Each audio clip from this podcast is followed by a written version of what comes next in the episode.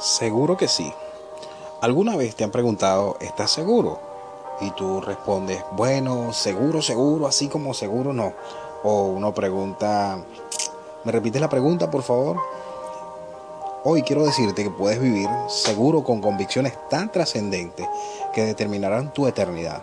En el Salmo 16.9, David aseguró, se alegró por tanto mi corazón y se gozó mi alma.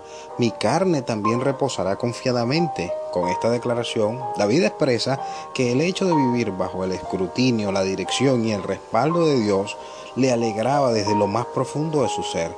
Sus logros eran motivos de saltar de la alegría y tanto era la seguridad que tenía en el Señor que expresaba que su cuerpo morirá confiado esperanzado porque está en las manos de Dios y en sus manos está seguro por la eternidad.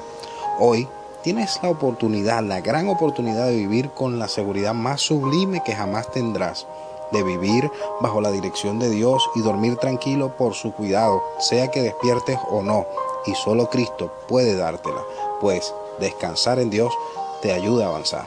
Recibe un fuerte abrazo del pastor Richard Flores.